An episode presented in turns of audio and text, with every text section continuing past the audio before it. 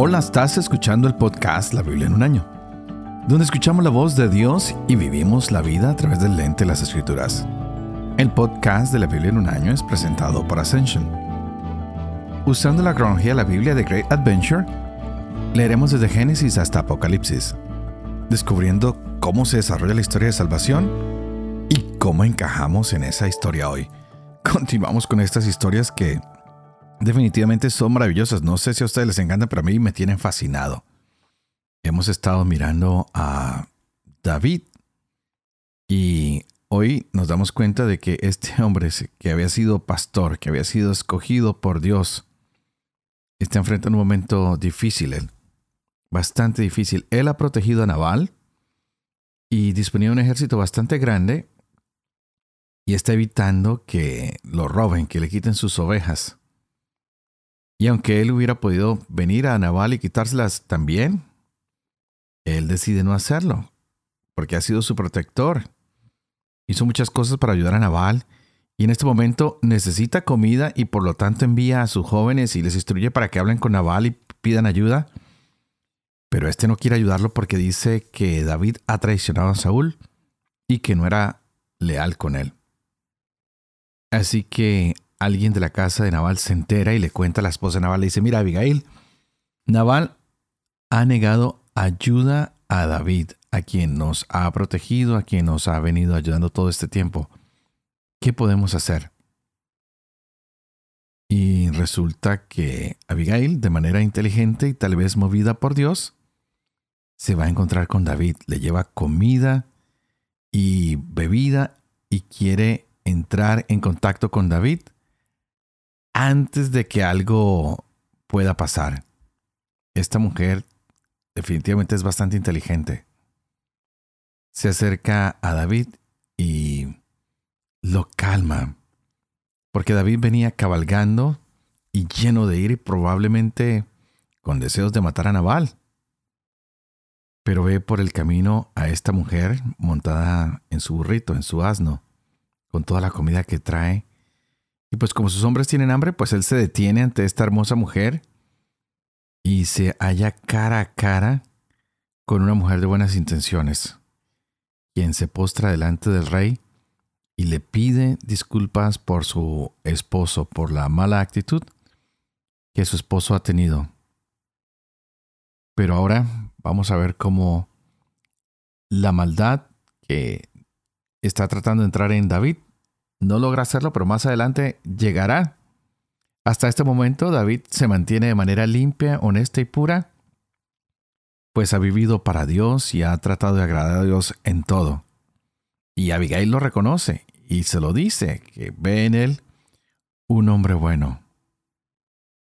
Abigail es la que le dice, mira, por medio de una piedra, tú mataste a Goliat. De la misma manera, Dios va a coger a todos tus enemigos y los pondrá como una piedra en onda y los mandará lejos. Así que, por favor, discúlpanos por lo que ha hecho mi esposo. Y David empieza a tener compasión y se detiene, pues esta mujer está echada a sus pies. Esta mujer está dotada de gran sabiduría y se ha ganado la simpatía de David. Así que podríamos preguntarnos cómo este hombre naval, tan borracho, tan terrible, ha podido conquistar a esta mujer. Y le llega a los oídos de David que Naval muere y David la ha pedido como esposa. Pero no solo la pide a ella, sino a otra mujer. Y entra el pecado entonces en la vida de David. Y ya lo veremos más adelante. Por hoy Vamos a leer 1 Samuel capítulo 26 y el Salmo 56. Este es el día 117. Empecemos.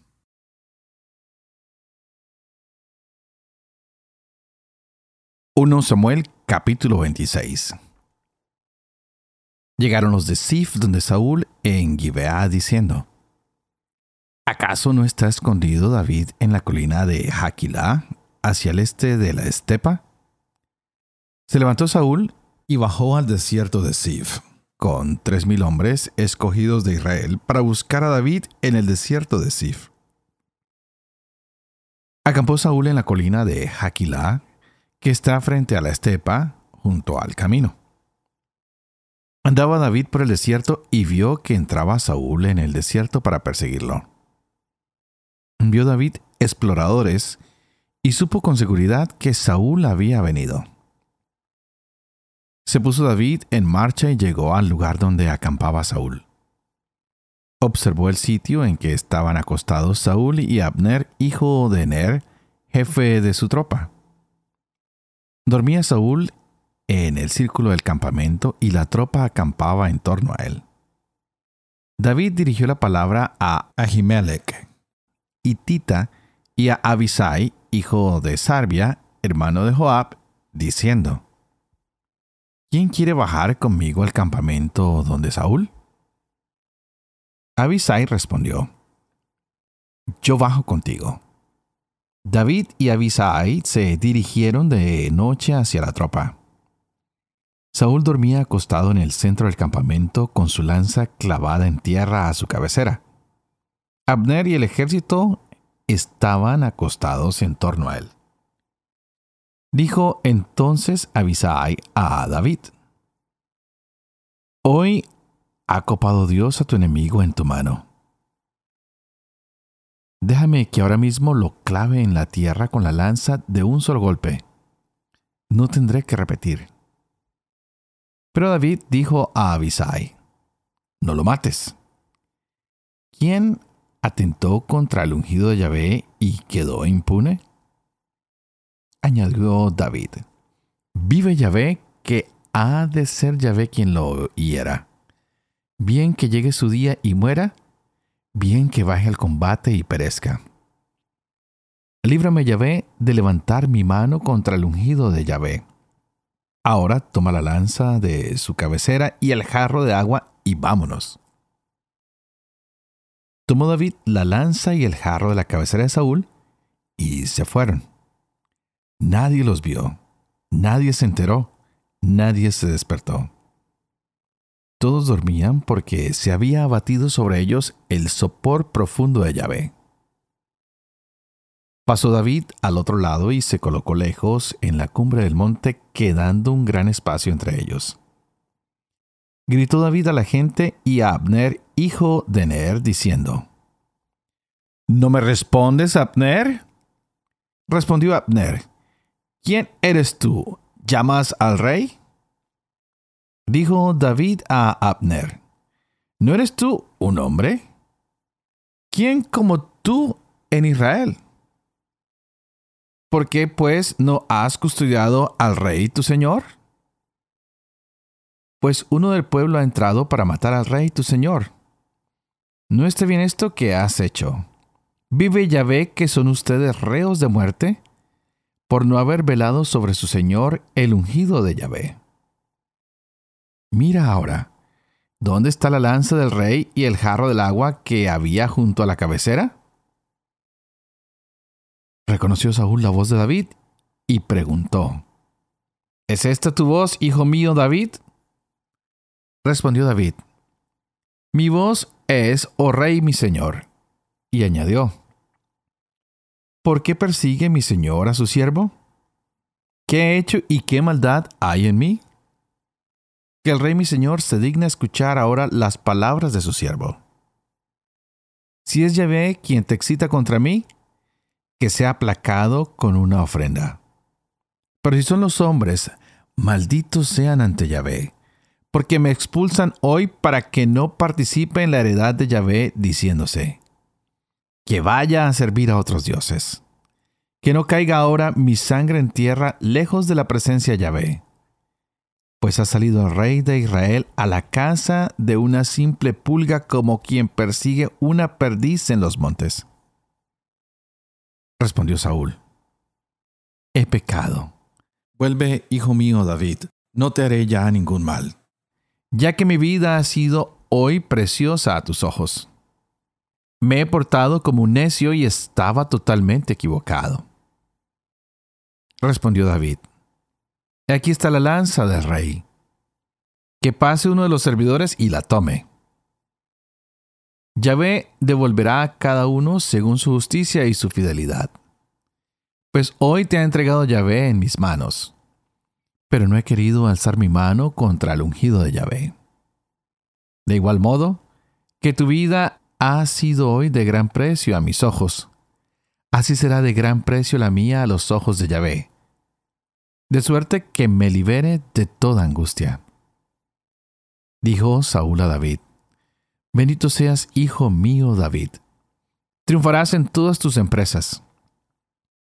Siguió David por su camino y Saúl se volvió a su casa.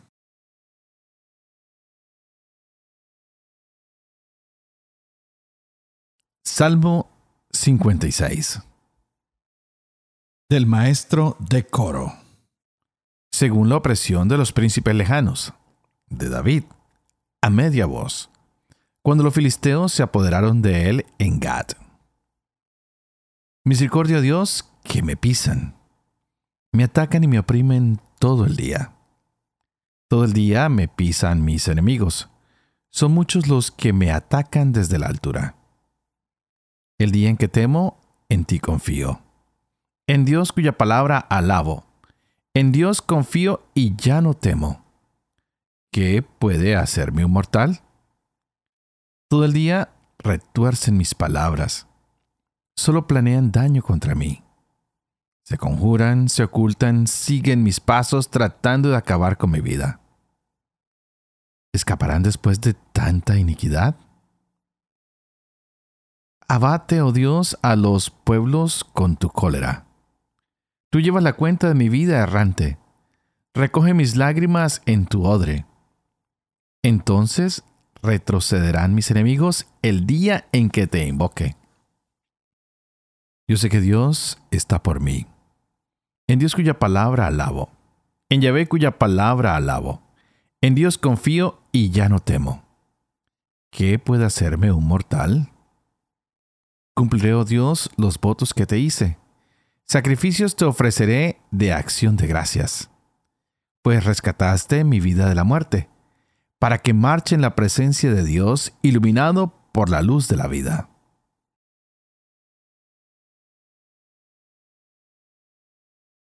Padre de amor y misericordia, tú que haces elocuente la lengua de los niños, educa también la mía e infunde en mis labios la gracia de tu bendición. Padre, Hijo y Espíritu Santo. Y a ti te invito para que pidas al Espíritu Santo que abra nuestra mente y nuestro corazón para que podamos gozar de la palabra de Dios hoy en nuestras vidas. Y qué palabra la que nos ha tocado el día de hoy. Estamos en este capítulo 26 que es maravilloso. Una vez más, David perdona la vida de Saúl. Saúl empecinado en matar a David y David no levanta la mano contra el ungido de Yahvé. Saúl había salido en campaña, hace otra cruzada para matar a David. Y ya vemos lo que ocurre. David tiene que salir corriendo al desierto. Saúl, detrás de él, persígalo y persígalo y persígalo. Definitivamente nos damos cuenta cómo David es un gran soldado y cómo conocía todo el terreno, lo cual lo ayuda a convertirse en un soldado muy experto. También nos damos cuenta cómo David tiene a su lado gente que le es leal, que están dispuestos a morir por él y con él. Y bueno, hoy se van a enfrentar contra Saúl, cuyos ah, soldados parecen no ser tan leales como los de David. Saúl parece que también desconfía de ellos. Pero lo más interesante que podemos ver hoy es que David se sorprende de que el rey entre en un territorio que no conoce, pues sabe que está poniéndose en peligro, sabe que es un error ah, de estrategia militar. Y David por eso envía a muchos espías a que se den cuenta qué es lo que está haciendo Saúl, si verdaderamente es el rey, porque ha tomado una decisión tan errónea de entrar en una región donde él no conoce. Y por supuesto le confirman, si es Saúl. Y David desde ese momento le pone la mirada a Saúl y empieza a calcular cada uno de sus movimientos. Se esconde y pide ayuda a uno de sus amigos con los cuales se va al campamento y encuentra que Saúl está dormido. Está rodeado de sus hombres y estos están más dormidos que el rey.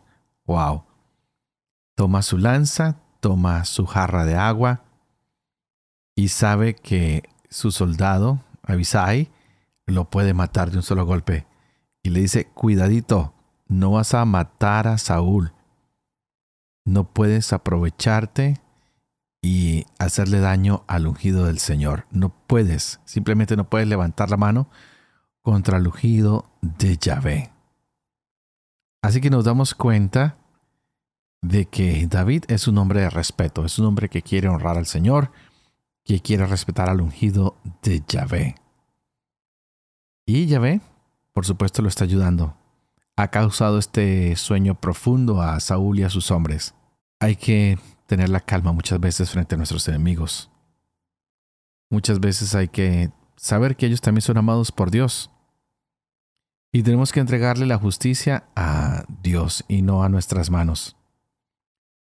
Con esto nos damos cuenta que David y todos los que confiamos en el Señor y sabemos que Él es nuestro Salvador, podemos descansar confiados sabiendo que el Señor es nuestro refugio, que Él nos protege, que Él se ocupa de nosotros y de todos aquellos que vengan en nuestra contra, de nuestros enemigos. David pudo haber matado al rey y sabe que no puede atentar contra el ungido de Yahvé. Todo lo contrario con Saúl. Saúl ya sabe que David es protegido por Yahvé y no tiene ningún problema con atentar contra la vida de David. Ojalá que tú y yo cada día respetemos más la dignidad humana que respetemos a cada una de las personas que a veces nos hacen daño, porque a veces no saben lo que están causando en nuestras vidas. Que podemos respetar a todos aquellos que han sido ungidos por Dios y los que no también, porque todos somos hijos de un solo Señor. Pidamos por paz en el mundo, por paz en nuestros corazones, porque se abran nuestras maneras de comprender y entender a los demás que no simplemente queramos que los demás se comporten como nosotros quisiéramos, sino que lo sepamos entender, que lo sepamos respetar y sobre todo que respetemos la vida desde la concepción hasta la muerte natural. Y antes de despedirme, como siempre, quiero pedirles que por favor oren por mí, para que sea fiel al ministerio que se me ha confiado, para que pueda vivir con fe lo que leo, lo que enseño, para que pueda enseñar siempre la verdad y cumplir lo que he enseñado. Y que la bendición de Dios Todopoderoso, que es Padre, Hijo y Espíritu Santo, descienda sobre ustedes y los acompañe siempre. Que Dios los bendiga.